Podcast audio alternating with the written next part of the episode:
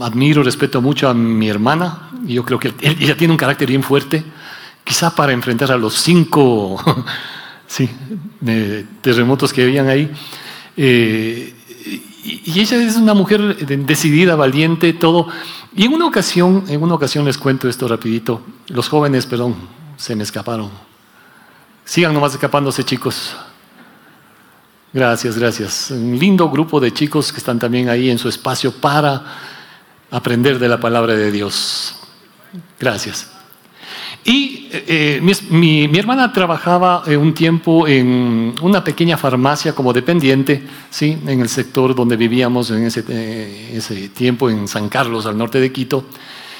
Y en una ocasión, eh, mientras ella vendía, unas personas llegó un individuo, ¿no? llegó un individuo, y claro, estuvo pendiente de que ya no esté nadie, ¿no? y se acercó donde estaba mi hermana, ella tras del mostrador, y sacó un revólver, le apuntó a la cabeza y le dijo, dame toda la plata.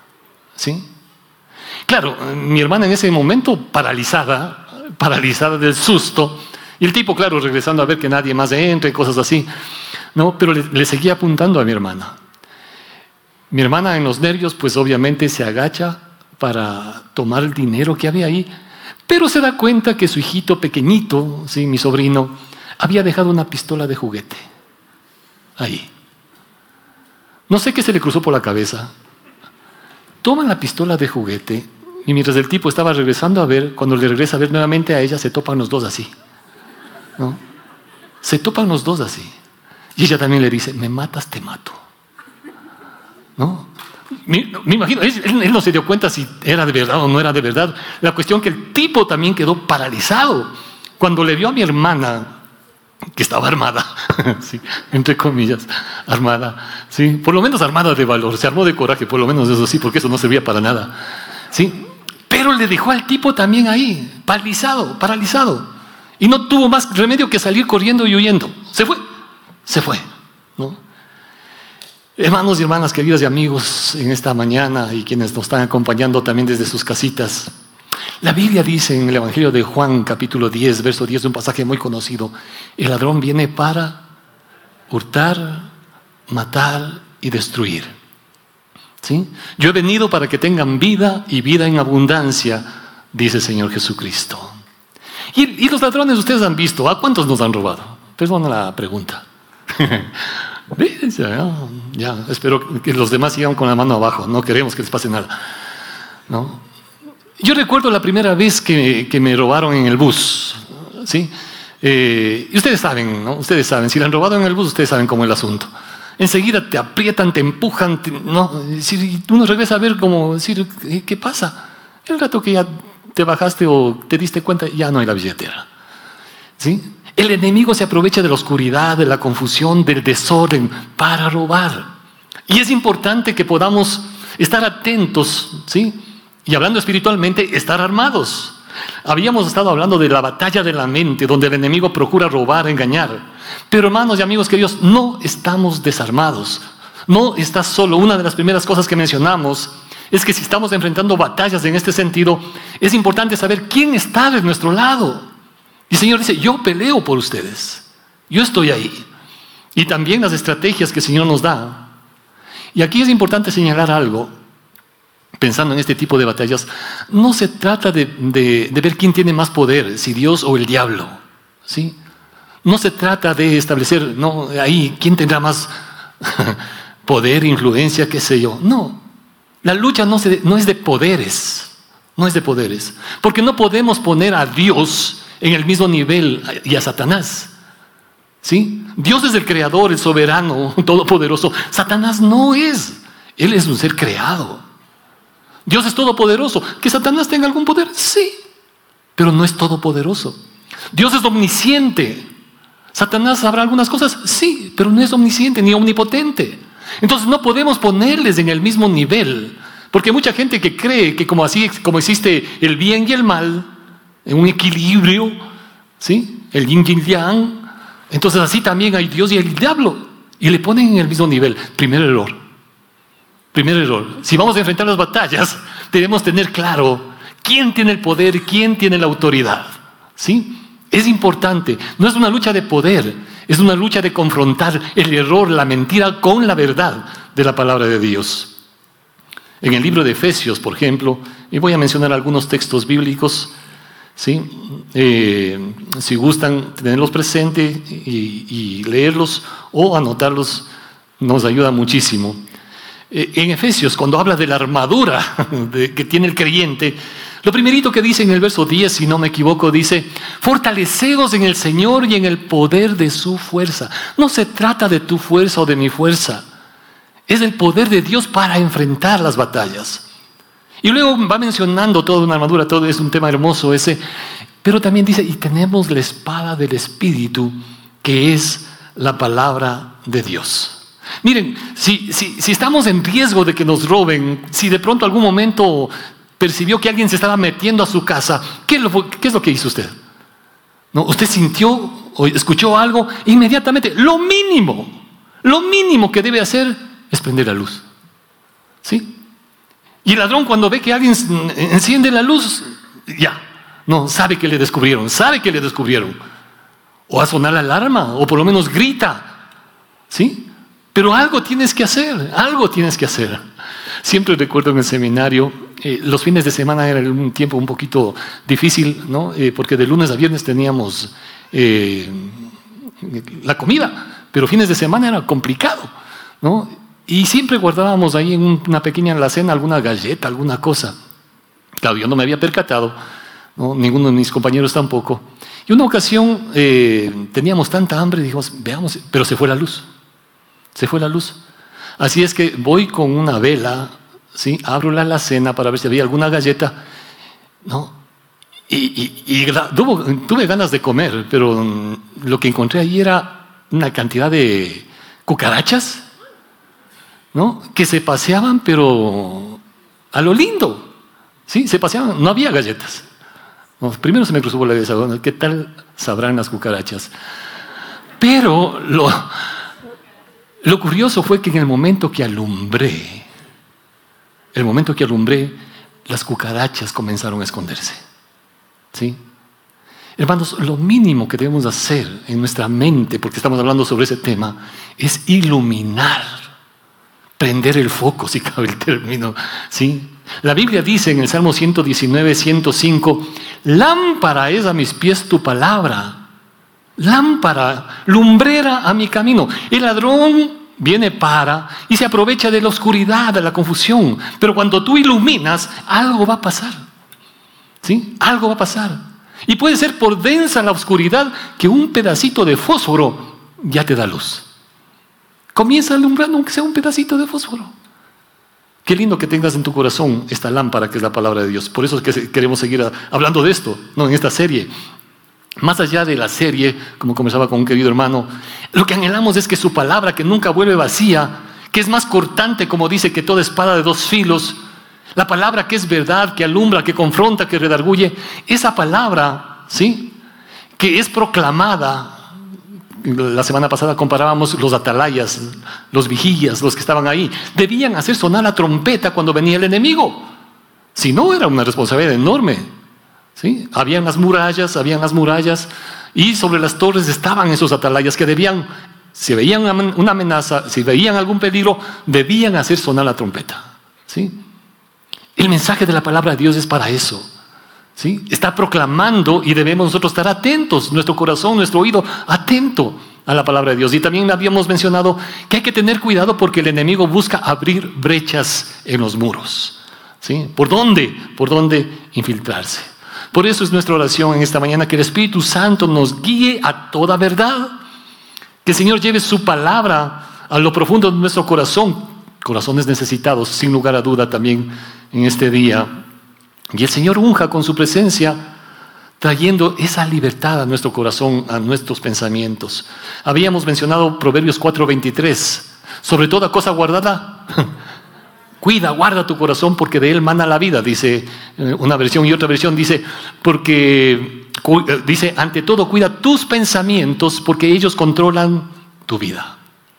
Cuida tus pensamientos porque ellos controlan tu vida. Y Proverbios 23:7 dice, porque cual es su pensamiento en su corazón, tal es él. ¿Sí? ¿Cuál es su pensamiento en su corazón? Tal es él. Otra versión dice, como piensa dentro de sí, así es. Otro dice, ¿cuál es su pensamiento en su alma? Tal es él. ¿Cuál es su pensamiento en su mente? Tal es él. Porque cuáles son sus pensamientos íntimos? Tal es él, dice otra versión. ¿Sí? Por eso decíamos que tu vida está determinada por tu manera de pensar. Tu vida está determinada por tu manera de pensar. Y nuestra manera de pensar, debemos decirlo también, muchas veces puede verse o ha sido afectada por distintas experiencias, actitudes, palabras o voces que hemos escuchado a lo largo de nuestra vida y que quedaron registrados en el profundo de nuestro ser. Podríamos decir que nuestra mente es como una, yo no sé, computadora impresionante, que se almacenan, ustedes saben, se almacenan. Tenemos un disco duro increíble. Bueno, algunos están por estrenar, como decíamos la semana pasada. Pero se, guardan muchísimas cosas, se guardan muchísimas cosas. Y muchas veces las experiencias vividas y las voces que hemos escuchado a lo largo de nuestra vida han quedado grabadas en nuestra mente. Y estas influyen de manera positiva o negativa también. Puede ser que nos animen, nos impulsen, o puede ser que nos lleven a limitarnos o vivir una forma de esclavitud, una forma de cautividad. Hay voces y actitudes que habrás oído o habrás visto, ¿no? Las actitudes, eh, ya sean de otras personas, ¿sí? De otras personas. Puede ser que algunas personas sean sumamente importantes en tu vida, sumamente importante. ¿Qué fue lo que te dijeron? ¿Qué actitudes viste de, de esas personas? Esto marca bastante, sobre todo en la infancia, en las relaciones cercanas que existe, padres-hijos, por ejemplo. Las voces que tus padres te dijeron, o que personas relacionadas a ti que, que tú considerabas sumamente importantes, pues marcaron tu vida. Las voces de otros, actitudes de otros, experiencias de otros que también influyeron en ti. O quizá también experiencias, actitudes, palabras o voces que tú dijiste y que a lo mejor lastimó, afectó de alguna manera a alguien que para ti es importante, pero ni siquiera te diste cuenta, ¿no? Ni siquiera estuvimos conscientes de cómo pudo haber afectado a esa persona. ¿Sí?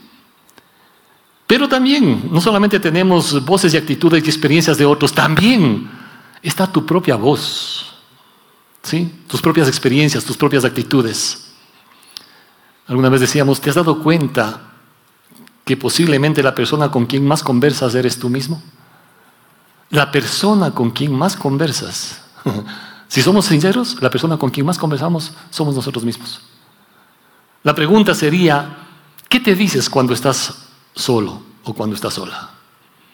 ¿O qué te has venido diciendo a lo largo a veces de toda una vida cuando estás solo o estás sola? Y comienzan a venir cosas a nuestra cabeza. Es doloroso personas, chicos, sobre todo ustedes saben las edades, donde deciden quitarse la vida. ¿Sí? Y comienzan a pensar. Y están dándole vuelta, dándole cuerda y dándole cuerda, dándole cuerda. ¿Sí? Y pueden llegar a tomar una decisión. Pueden llegar a tomar una decisión. Se están diciendo, se están repitiendo. Perdonen la expresión. ¿Para qué miércoles vale la vida? ¿Sí? ¿Para qué sirve todo? Yo no valgo para nada. ¿Qué cosas te estás diciendo? O quizá otros te dijeron lo mismo. Otras voces te dijeron lo mismo. ¿Qué dices con respecto a ti mismo? ¿Sí? Hay personas que de pronto van a considerar y pensar, no, es que qué bestialidad, yo sí soy un genio. ¿Sí? Soy un genio, soy hábil. Y puede ser que tengas muchas habilidades para muchas cosas y está bien, qué bueno. ¿Sí? Pero eso no te hace mejor o peor que nadie. ¿Sí? Toda buena dádiva y todo don perfecto Dios te ha dado. Y qué lindo que puedas usar eso de manera adecuada. Pero hay gente que usa eso para enorgullecerse, vanagloriarse, jactarse o para manipular muchas veces a otras personas. Es que, ¿qué bestialidad? Yo soy un astuto. Los demás son tontos. Qué vivísimo que soy. Los negocios me salen, pero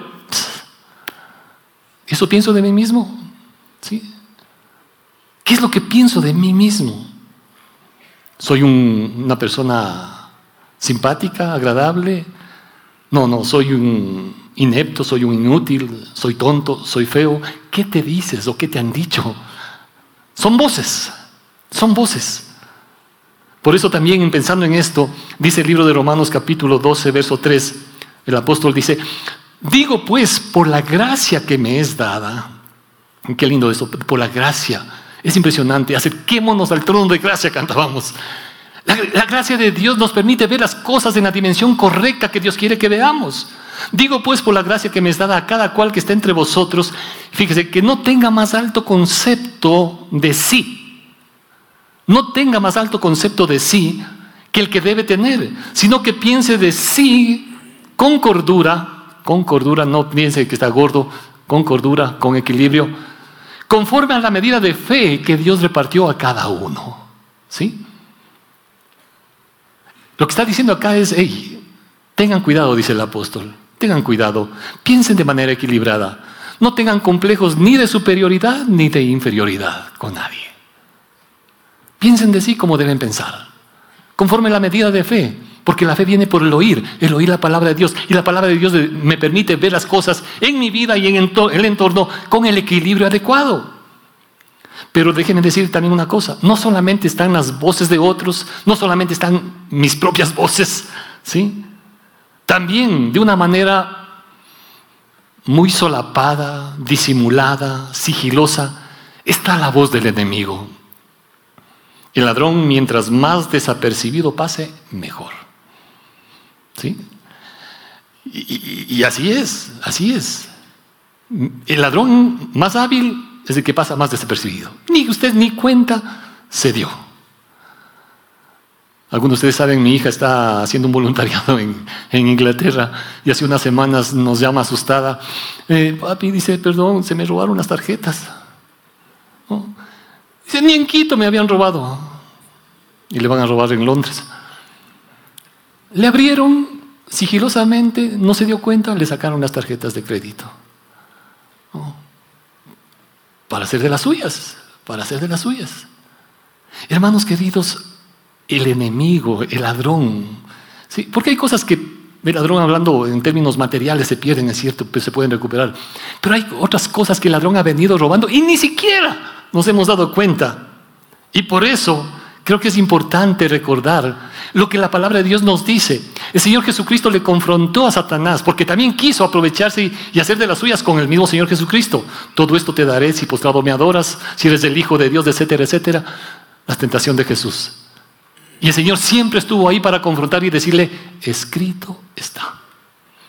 Escrito está. Porque la palabra de Dios es esa espada que confronta. Yo no sé lo que usted esté pensando en esta mañana, ¿no? No sé lo que usted esté pensando. Ni usted sabe, tampoco, ¿no? Ni la persona que está al lado. Puede estar con tu esposa o con tu hijo. No sabes lo que está pensando. A veces mi esposa me pregunta, ¿y qué es lo que estás pensando? Yo sé que también es verdad que muchas veces nosotros los varones tenemos eh, en nuestra cabeza ese espacio favorito del vacío. ¿Qué estás pensando? Nada. Sí, y estoy feliz. No, no, no pienso nada. Hay eso. Entonces creo que también las espositas deben entender que uno a veces está en el... ahí. Pero es cierto, yo no puedo saber lo que usted piensa, tú no puedes saber la persona, lo que está pensando la persona que está al lado tuyo. Pero es curioso que, por ejemplo, varios pasajes, solo menciono dos. En Marcos capítulo 2, verso 8, dice, pero Jesús se dio cuenta de lo que estaban pensando. No solamente veía las actitudes de ellos, Jesús sabía lo que estaba pasando por la cabeza de esas personas. Jesús sabía el pensamiento de ellos. Y les dice, ¿por qué piensan así? ¿Por qué piensan? Imagínate, si el Señor estuviese acá, ¿no? Y comienza a decir, ¿por qué estás pensando lo que estás pensando? En Lucas capítulo 6, verso 8, dice, mas él conocía los pensamientos de ellos. Conocía los pensamientos de ellos. Por eso creo que en esta mañana, y Dios permita que sea así, que podamos, como el salmista en el Salmo 139 le decía a Dios, examíname tú, oh Dios, y conoce mis pensamientos. ¿Sí? Una cosa es que te examine el médico y que te haga esta radiografía, que va a llegar hasta un punto. Pero otra cosa es cuando estás dispuesto a que te examine Dios y conozca lo que realmente hay en lo profundo de tu ser. Es distinto. El salmista no tenía impedimento para decirle con honestidad, está bien Señor, examíname porque este soy yo. Aquí está mi vida. Aquí está mi vida. Conoce mis pensamientos. En 2 de Corintios, capítulo 10, si quisiera un ratito el tiempo que me resta enfocarme acá, en 2 de Corintios, capítulo 10, es un pasaje interesante en relación a lo que habíamos mencionado también la semana anterior. Se construían murallas, habíamos hablado de la gran muralla china con más de 20 mil kilómetros, ¿no? una dimensión impresionante. Quienes han estado y conocen eh, podrán entender mejor el asunto. Pero impresionante, todo se construyó para qué? Para evitar que vengan los enemigos. Y así se construían murallas, fortalezas, se construían con ese propósito. Obviamente impedía que los enemigos lleguen, pero también impedía que la gente salga. También, también impedía eso. ¿Sí? En 2 de Corintios capítulo 10, verso 3 al 5 dice lo siguiente: Pues aunque andamos en la carne, ¿sí? Todos estamos acá, obviamente, en nuestra naturaleza. No militamos según la carne, porque las armas de nuestra milicia no son carnales, sino poderosas en Dios para, y aquí está la cosa, ¿no? Las armas que tenemos en Dios son poderosas para destrucción de fortalezas. Ustedes han visto las películas, ¿no? Cuando están queriendo conquistar algún reino, comienzan a lanzar piedras, fuego y todo, y comienzan a derrumbarse las paredes. Hablando físicamente. Pero ¿qué tenemos como recursos de Dios para derrumbar esas murallas? Déjenme decir, las murallas, por enormes que sean, como la gran muralla china, costó siglos construir eso, pero se levantó, se levantó de piedra en piedra. Millones murieron, dicen, construyendo eso. Pero se levantó de piedra en piedra. Así también a veces en nuestra vida hay fortalezas que nos limitan, que nos frenan, que nos cohiben. Y son fortalezas que se han ido levantando de a poquito, de a poquito. Por eso dice acá, las armas que tenemos en Dios son poderosas para destrucción de fortalezas derribando argumentos y toda altivez que se levanta, ¿no?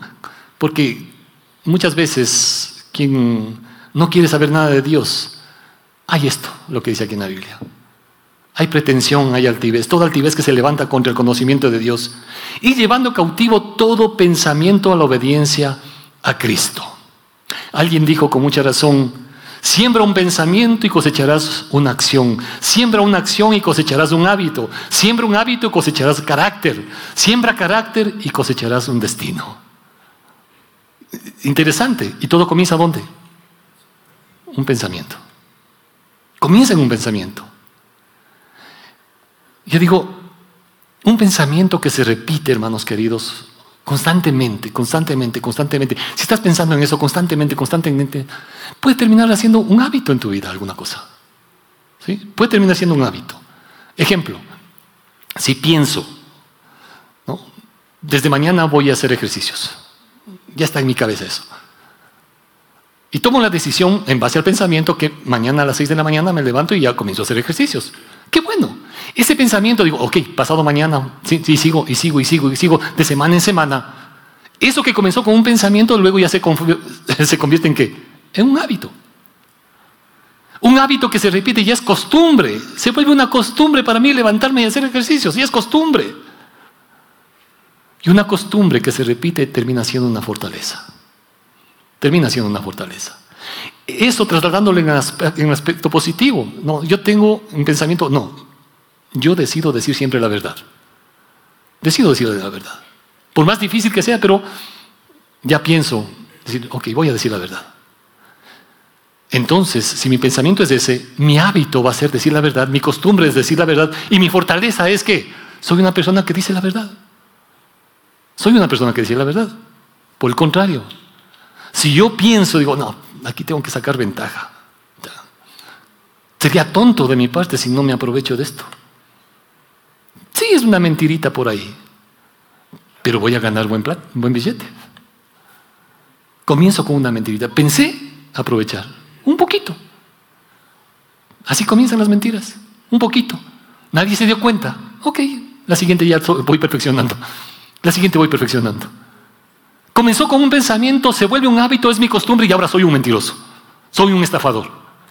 Mucha gente comienza así. Comenzó con... Entonces, un pensamiento que se repite es un hábito, un hábito que se repite llega siendo una costumbre y una costumbre que se repite es una fortaleza. Un autor muy conocido dice lo siguiente, permítanme leer. Las fortalezas, hablando en sentido negativo, dice, las fortalezas son patrones negativos de pensamiento que han sido inculcados en nuestras mentes de una de dos formas, dice este autor. Patrones de pensamiento ¿sí? que están grabados, metidos, que se han inculcado, que han llegado a nuestras vidas de una de dos formas. Dice, la primera, por repetición, por medio de repetición. En el transcurso de toda nuestra vida, algo que se vino repitiendo ya sea de unas voces de por acá, otras voces de por allá, o mi propia voz. ¿Cómo te trataban de niño? ¿Te valoraban? ¿Te hacían sentir un tonto, un inútil? Voces que se repetían y se repetían y se repetían y te creíste. Es más, puedes estar hasta súper convencido que efectivamente quienes me dijeron que yo era un inútil para todo, tenían toda la razón. Soy. ¿Te convenciste? ¿Te convenciste de esas mentiras? por repetición o a través de una experiencia traumática. Y hay mucha gente que ha vivido o hemos pasado quizá alguna experiencia muy, muy dolorosa, que ni siquiera está, metido en el subconsciente, no quiero ni topar ni sacar eso. No, no, no, no, no, no, no. Pero eso marcó mi vida. Me lastimaron, me hirieron, las personas que estudian el comportamiento humano nos dicen que si una acción se repite por seis semanas, termina siendo una costumbre. Una costumbre. Todo pensamiento y acción negativa que no puede controlar nace de una fortaleza. A veces sentimientos de agresividad, de inferioridad, de superioridad. Detrás a veces puede haber fortalezas en un plano negativo. Es curioso, si me acompañan un ratito acá, en el libro de Lucas capítulo 4, el Evangelio de Lucas capítulo 4. Ustedes saben que durante el ministerio del Señor Jesucristo, todo ese tiempo, eh, gobernaba el imperio romano, gobernaba el imperio romano. Y definitivamente debieron existir muchos lugares donde se llevaba preso a la gente, y algunos no solamente presos, les, la, costumbre romana, muchos de ellos insurgentes, no, no el que le metían preso, les crucificaban, ¿no? Les crucificaban. Pero había cárceles también para mucha gente. Y ahí les encerraban. Lo curioso es que Jesús nunca sacó de la cárcel a nadie. Nunca sacó.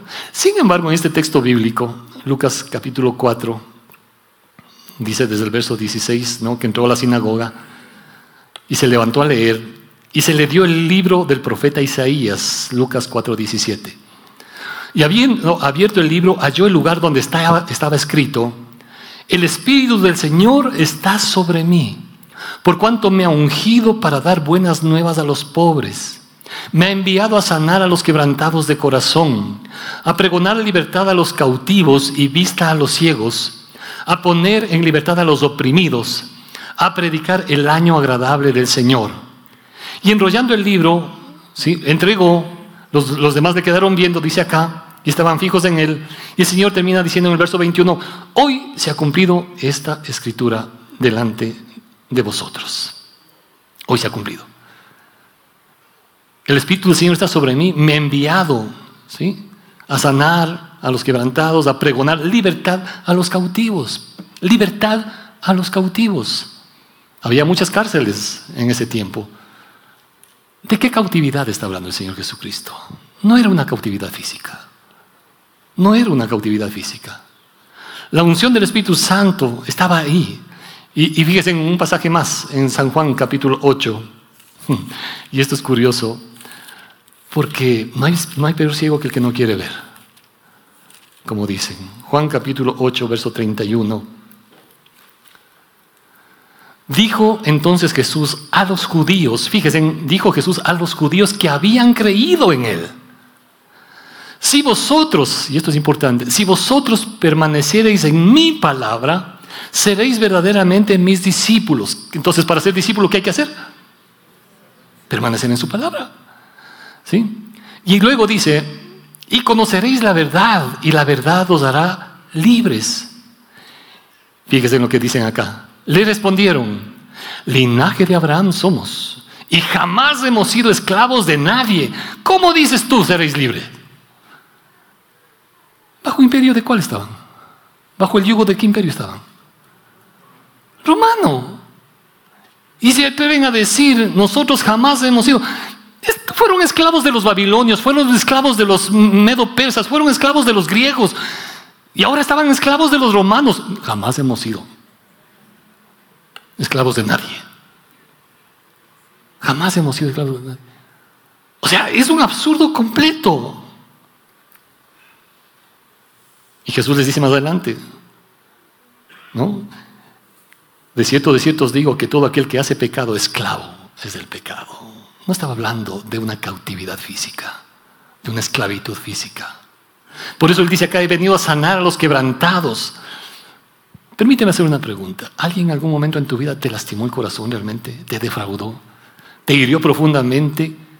Que eso está todavía en tu mente y a veces, y a veces pueden haber actitudes que salen a aflorar por alguna cosa que viviste y que te lastimó, te hirió. Él vino para traer sanidad a aquellos que han sido quebrantados en su corazón, en su alma. Él vino a libertar a los cautivos. ¿Qué cosas son las que te tienen atrapado, esclavizado? Un vicio, un dolor, un resentimiento, un pensamiento. ¿Qué voces decides escuchar y les has dado más relevancia que a la voz de Dios? ¿Las voces de otros? ¿Tu propia voz?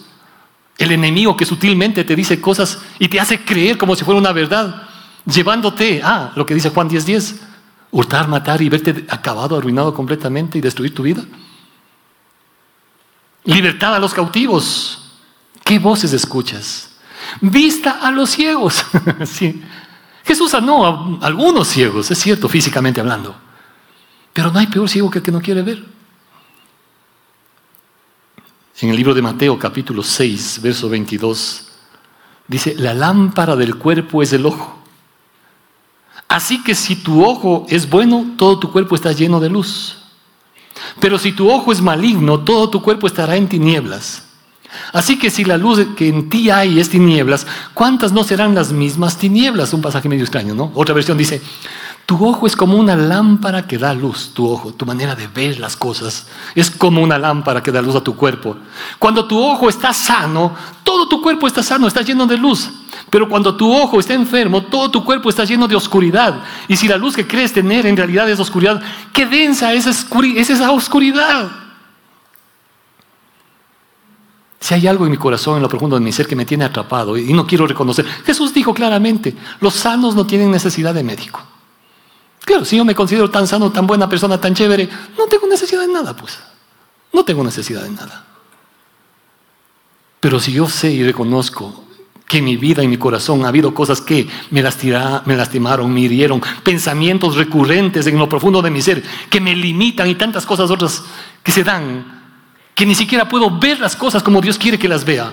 Hey, Él vino a traer la libertad, Él vino a dar vista para que veamos las cosas y se ilumine tu corazón, se ilumine tu mente, se ilumine tu manera de ver las cosas a la manera de la que Dios quiere que veamos.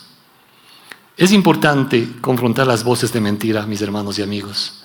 Es importante confrontar las voces de mentira que pretenden pasar como verdaderas, que nos limitan, ¿sí? sean voces de otros, sean voces personales, peor aún las voces del enemigo, y que deben ser destruidas por el poder de Cristo, la unción de Él sobre tu vida, que Él vino a sanar, a restaurar corazones rotos, quebrantados. Si alguien dañó tu vida, alguien está afectando tus pensamientos, emociones, o hay cosas que te tienen cautivo y no vemos esa luz que el Señor quiere traer, permite que el Señor comience a derribar lo que debe caer y comience a edificar lo que debe ser edificado. Amén. Permítele a Él. Yo no sé cuáles son y cómo se fue construyendo esas murallas, pero él dice claramente ahí en el pasaje que leímos, las armas que tenemos en Dios son poderosas en Él para derribar fortalezas. ¿Qué fortalezas te han tenido atrapado? Te limitan, te frenan. y te han afectado. Escucha la voz de Dios. No, no es nuestra.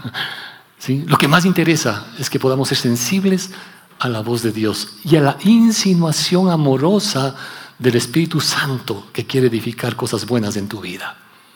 ¿Me permiten terminar orando y decirle al Señor en nuestro corazón, Señor, aquí está mi vida?